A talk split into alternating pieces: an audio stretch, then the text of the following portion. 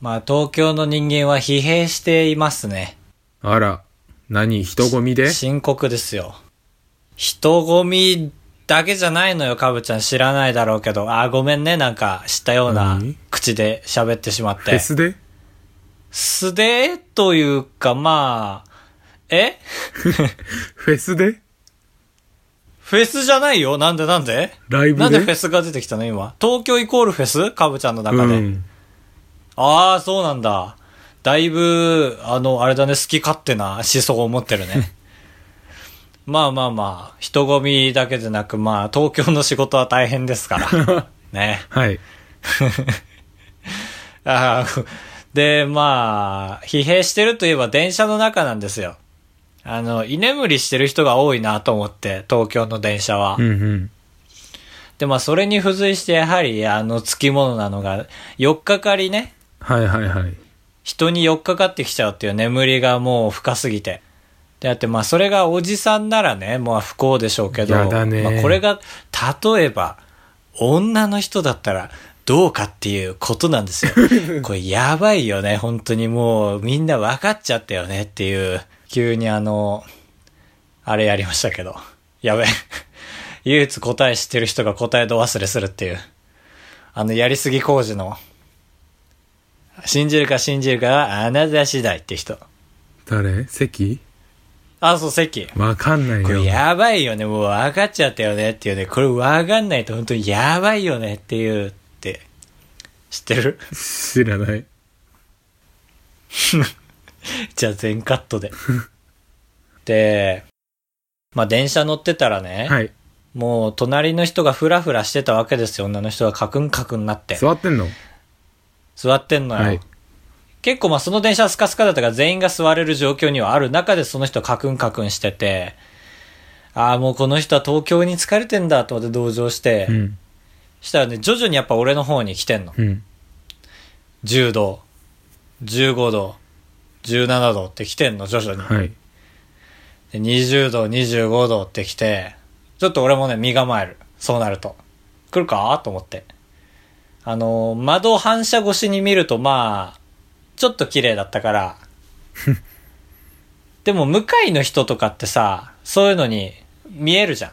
あの、この人カクンカクンなってんなとあーかそうださ。ね。で、この人はカクンカクン来そうだなって顔してるなとか思えるわけじゃん。はい。って思うから、カクンカクンになってるなって思った時点で、俺はもう小説を取り出して、もうカクンカクンを受け取るに値する人間になろうとするわけですおよー、。なるほど。周りから見ても。やりますね。そう、もう、いや、ありがとうございます。で、思惑通り30度、35度、40度、どんどん加速してくる。で、俺の肩に乗るにはね、50度あれば足りるんですはよ。い。で、45度まで来て、ビターン50度来まして、ありがとうございますと思って。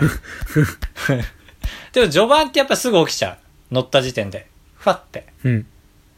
で、人によってはもうそこで、もう起きて、他人に触っちゃったっていうので、もう律せれる人がいるんだけど、その人は本当に疲弊してるから、一回乗った後もね、また引き続きね、15度、20度、25度ってなってくれて、ああーれ、ありがとうございますと思って、本読みなが らあ。ご褒美なんだ。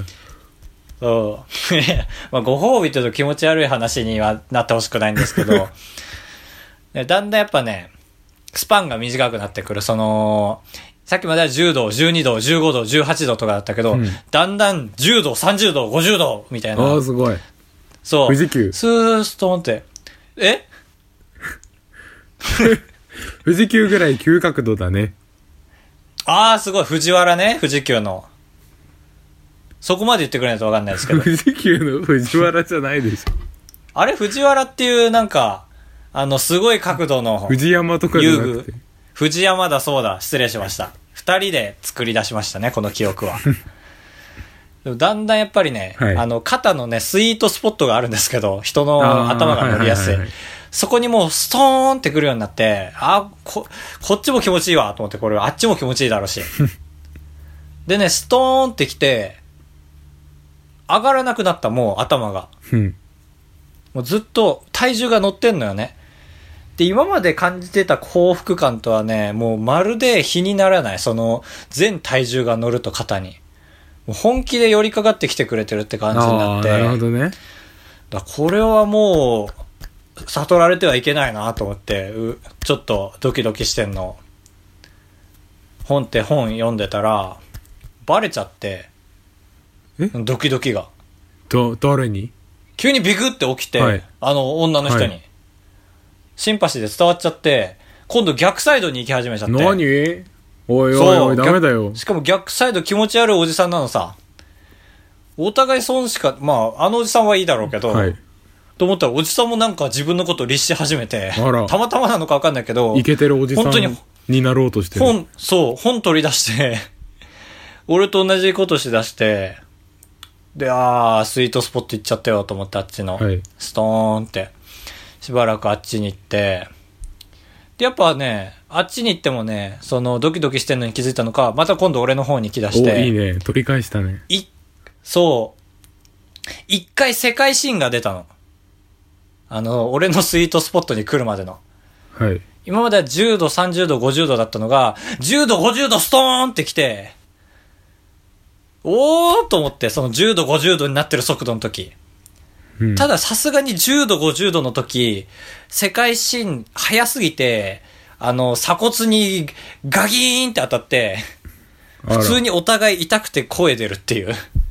俺も、あっってなっちゃって、あっちも、あだって、普通に、あだって言ってて、仲そいいなこで初めて目あ、目あって、あ、すいませんってなって、もうその人は一生そこから目を閉じることなかった。あら悪いことしたね いや、本当にあのーもっと肉好きいい男になりたい高橋です。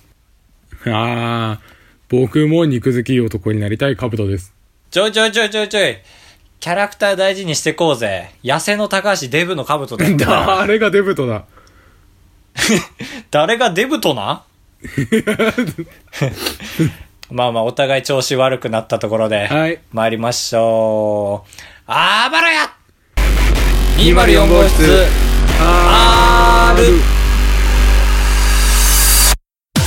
当ポッドキャストでは高橋と兜が生きる上で特に必要ないことを話していきます毎週日曜日夜9時配信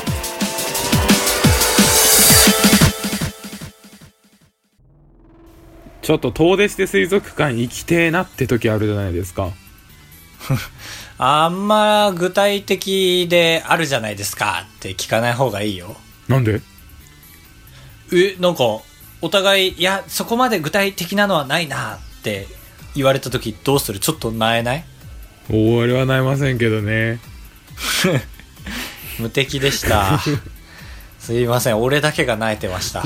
ちょっと最近、まあまあ、はい。水族館欲が強くてですねええいいね。まあ、暑いですしね。ちょっと涼むにはちょうどいいかもしれない。水族館でもちょっと遠出してもいいからっていう気持ちがあってほう。なんで結構何個か水族館のホームページとかブログとか見たんですけどへえ。水族館のブログはどこも読み応えがあるなんでだと思うなんで、やっぱ生き物のコーナーが充実してるですとか、それとですとかですとか。えそれも一つ正解ああ、ありがとうございます。まだある。もう一つあるもう一つなんだろう。水族館、生き物以外に何か要素あるっけ水質水質の話とか。違なんうかあの、コラムみたいなのあるじゃん、たまに。ペンギンの羽のお話みたいな。そうそうそうそれとあれ三 つえー、なんだ、ロゴ、ロゴ、違いますロゴの生い立ちとか、あの、創始者の言葉とか、 いやいや違うってないのか。こはう更新者がいっぱいいることですねあ。やっぱり一人でやってるブログっていつか廃れるじゃん努力次第ですけど、まあまあそうだね。廃れがち。死んだブログをいくつも見てきそうた。そう。けど水族館は館長が書いたり、飼育係が書いたり、そのエリあーアマネージャーが書いたなるほどりするから、ちゃんと廃れないっていうモデルケースを見て、ああ、なるほど。もう水族館の話終わりです。 えあ、やべ、俺の番ですか違う違う。だからそういうブログをやりたいなって思ったんです。ああ、そこを吸い取ったのが水族館から稀な人だね。はい。 み、水関係じゃないんだ、水族館から吸い取ったのは。そうそうそう。まあ、ブログ一人で続けるって大変だからね、本当言っにた。ら高橋もむか昔というか今もというかやってるじゃん細々とああ、まあ言われてみれば俺中学、高校って毎日ブログ書いてて、結果1000件ぐらい記事あるんですよね、今。 で結果俺だけだもん生き残ったの。中学校でブログ書き続けたあの。あはいはいでもやっぱ大学で廃れましたね。もう月1回更新するかしないかになりました。だから友達でさみんなでパスワードと ID 共有してさああ、なるほど。でちょっとディティール話していいですかあ、だいぶ構想が出来上がってます、今回、かぶちゃん。うんえー俺がちょっと面白くしていかなきゃ。構想が練り固まってるから。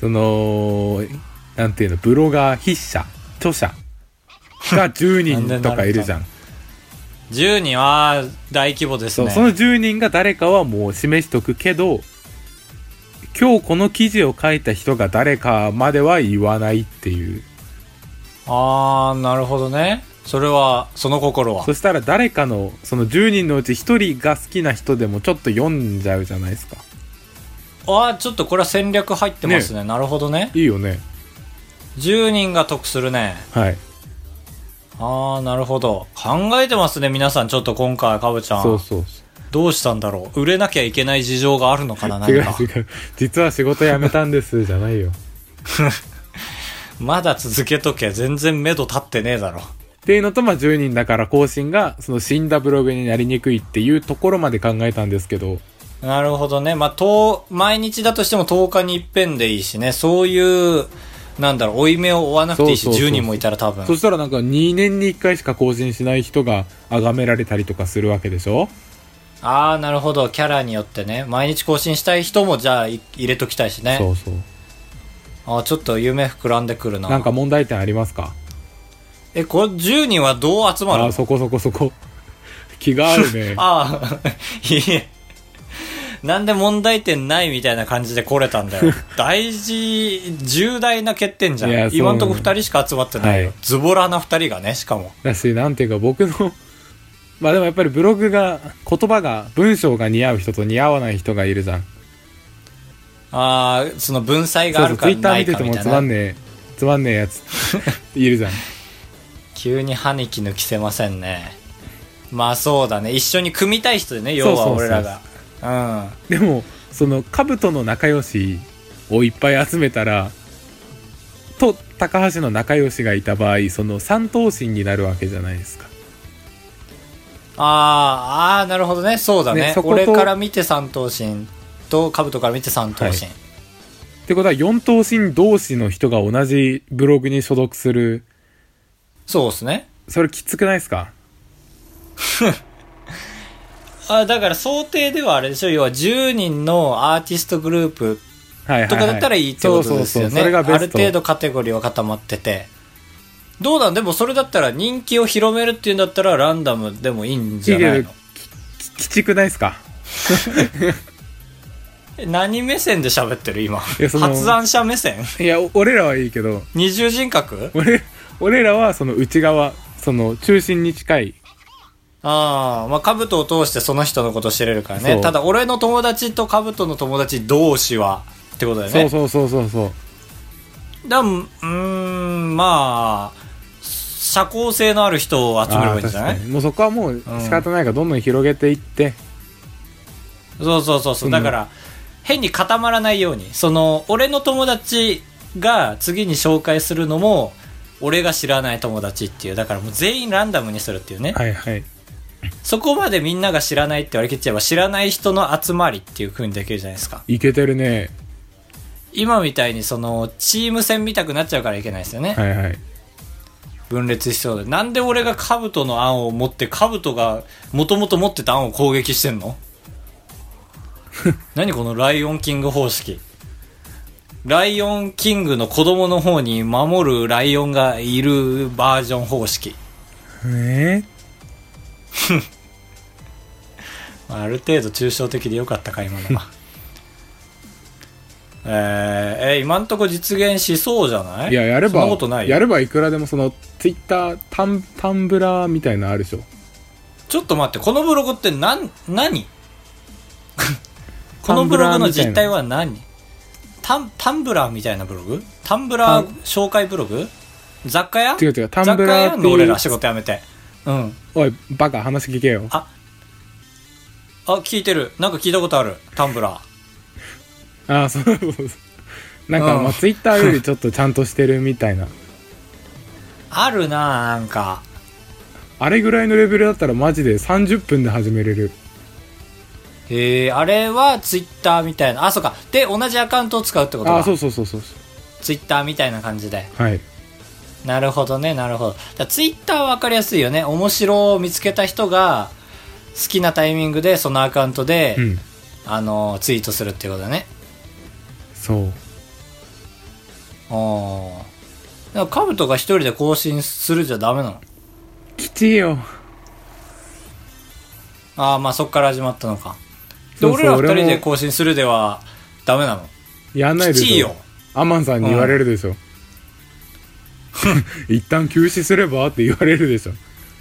毎週更新じゃなくてもいいん だよってそりゃそうだだまあそれを確かに考えると10人必要ですねはい。この感じで見るとなのであなたにも声がかかるかもしれませんよ。おいおいおいおいそんな格の高いもん作れないよポッドキャストの人で集まればいいのにポッドキャストの人で集まってそういうブログチーム作りたいけどね本当だっにたら俺も負けてなるものかっていう頑張ってあーまあ確かに更新したくなるけどそううんこの人たちの人気に、ま、ちょっと飲まれてなるものかっていうこの人の記事が伸びやすいみたいな、ありそうだし。そうそうファンファン食ってやるぞぐらいの気持ちでこの人のファン食ってやるぞっていうのは。まあその変な意味じゃなくてあのあのこっちのぶポッドキャストのファンにもなってもらうぞっていうなんかすごい動揺してるね。あ違う違う違う違う食ったのを当てられたとかじゃないよおいこ、怖い。矢沢ルーラこのコーナーは毎年10個必ず人生初のことにチャレンジするという通称矢沢ルールよろしく我々も毎週人生初のことにチャレンジ報告するコーナーですオーケー前回はカブトの、えー初めて漢字やってみたということでですね。えー今回は高橋の番ですね。人生初の、まあ、高橋の人生初のね、高橋は前回あの、テモミン、人生初めてテモミン行ってみたということで、はい今回はですね、この企画に最も合ってると思います。何ででん、東京タワー階段で登ってみた。おーわー、ぽいよね。なんか人生の扉を開けてる感じするね この企画の一番の正解ってスカイダイビングじゃないですか。そうだねうん。それに準じてですね、今回この企画のために、東京タワー階段で登ってきました。え本当にいやー、兼ねてました。すいまいせん。やーちょっと久しぶりの友達と会うというので兼ねてました。だからまああのー僕らが集まったのが、おのぼりさんだったんですよ、全員。あの、北海道から上京してきた組で。はいはいまあ、おのぼりさんにかけて、まあ、ちょっと東京タワー階段で登ろうかということで。これ僕が考えたわけじゃないですよ。友達が考えたダジャレですから。僕もそれにあやかった形ということで。えー僕は、その、悪くないです。すごい言い訳するじゃんすごい言い訳させてください。ここは事実なんで。あれおは金いとかかかるんだっけそう、ちょっとね、理不尽な話がたくさんあります、これにあはら。 まあね。まあ、真っ先にちょっとは安くなるんじゃないかと思うじゃないですか。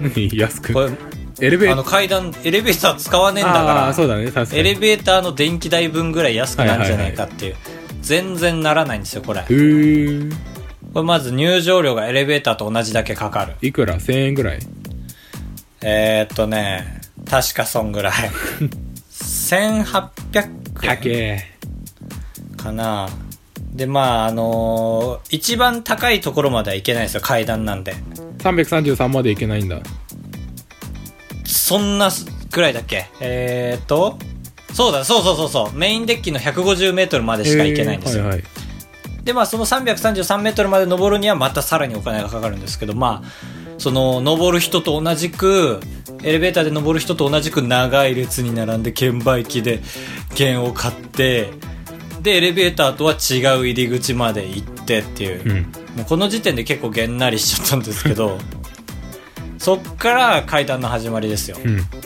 で入り口で1個テンション上がったのがね、えーチャレンジャー限定上り階段認定証っていうあの紙よりも強い材質で作られたテレホンカードぐらいの大きさの、ねえー、カードがああ、もすらえごるいじゃん。そうこれはちょっと上がったそうだね。唯一上がったこれだけです上がったの僕あら、この後楽しみじゃないね。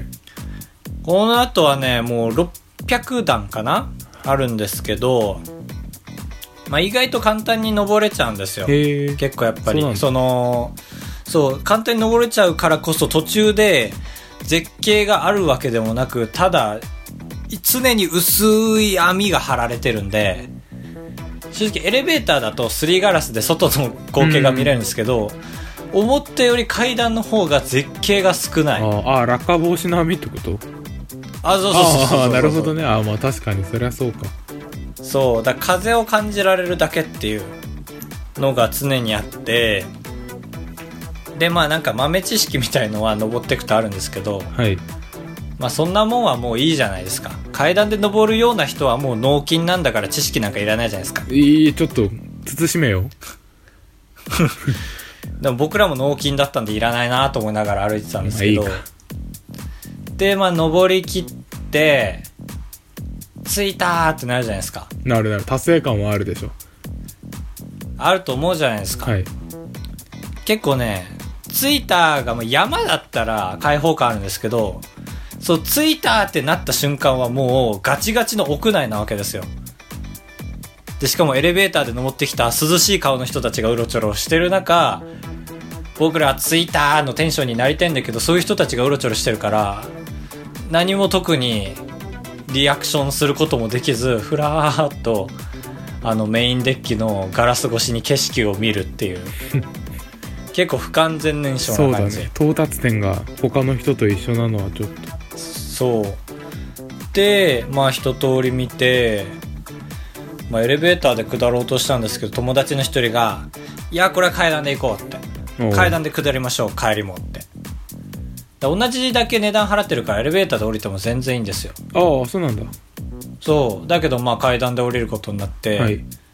まあ、降りる階段ほど本当にあの楽しくなくて膝に来ることはないんですよああ、やっぱりそうなんだ。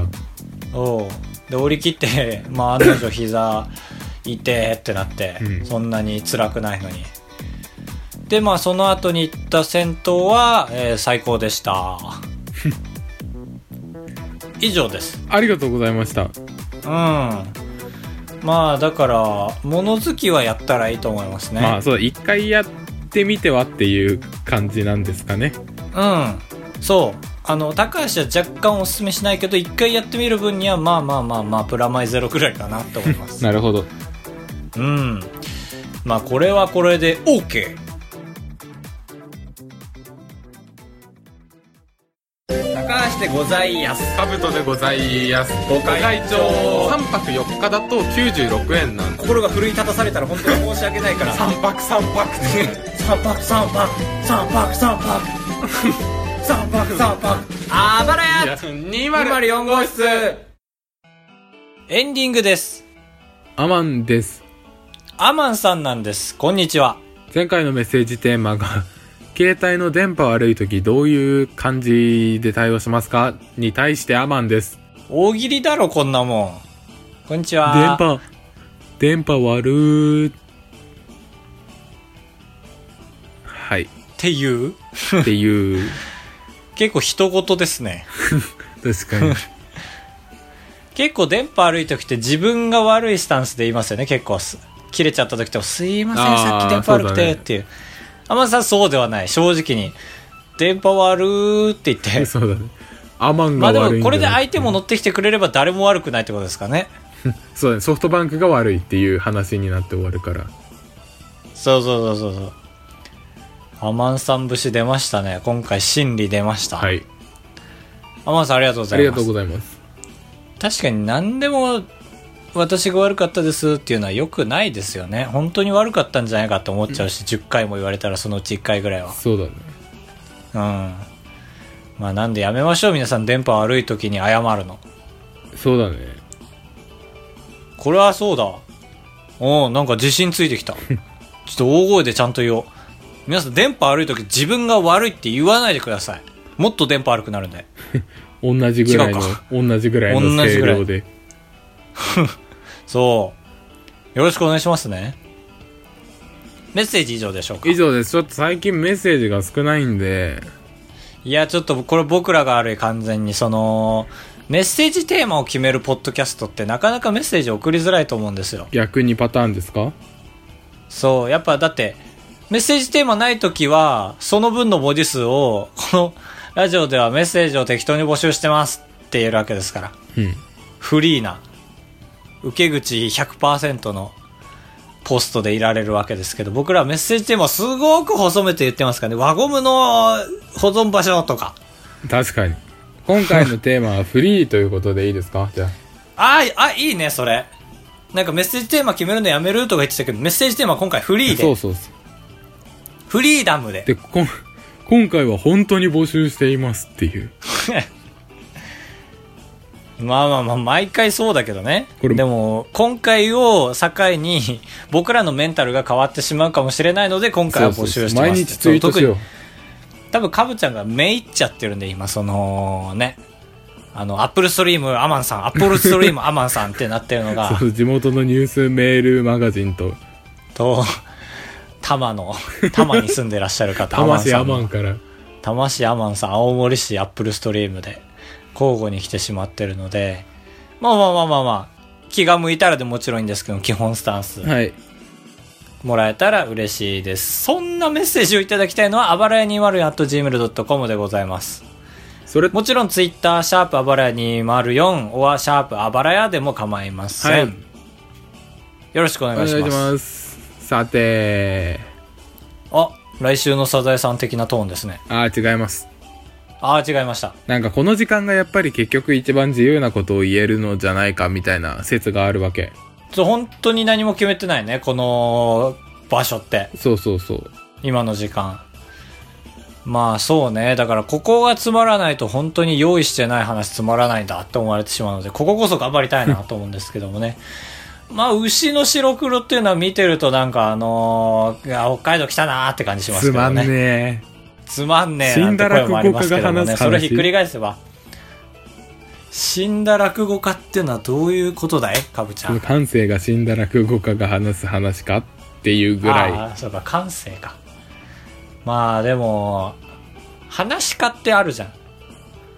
落語家じゃなくて話しい家あるあれって職業としてめちゃめちゃマイナーだよね多分え落語家と一緒じゃないの別名じゃないのえあのさなんか変な蛇腹みたいの持ってさで台があってそこにバーンって打ち返してさあの要は要はあの 要はあの 全然出てこないけど時代は戦国時代のなんとかなんとかパパンなんとかなんとかとなんとかなんとかが戦って簡単のをパンパンパンパパンみたいなああはいはいはいあーこそれれ落語がと違うじゃん全然、うんそそううそだうねそうこれこの前演芸グランドスラムフジテレビのやつで出てたよえー、滑ってたへいやなんか聞き入っちゃったえマジで噛まなくて。で、わかりやすい、あの、宮本武蔵と、あの、すね蹴られ親父の話。はい、べ弁慶じじいの。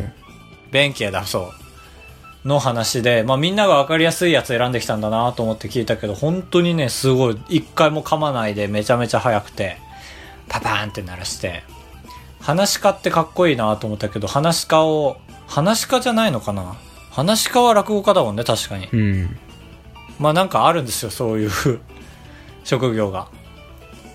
それをなんか題材にしたドラマとか出したら面白いのになぁと思ってます。はい。さあ、面白くなったかなシーンということでね。つまんねえなダメだよ、今のき。今の時何が代にシーンってなった状態をシーンっていうのはもう2015で終わり。はい、まあシーンということでね、かぶちゃんもね。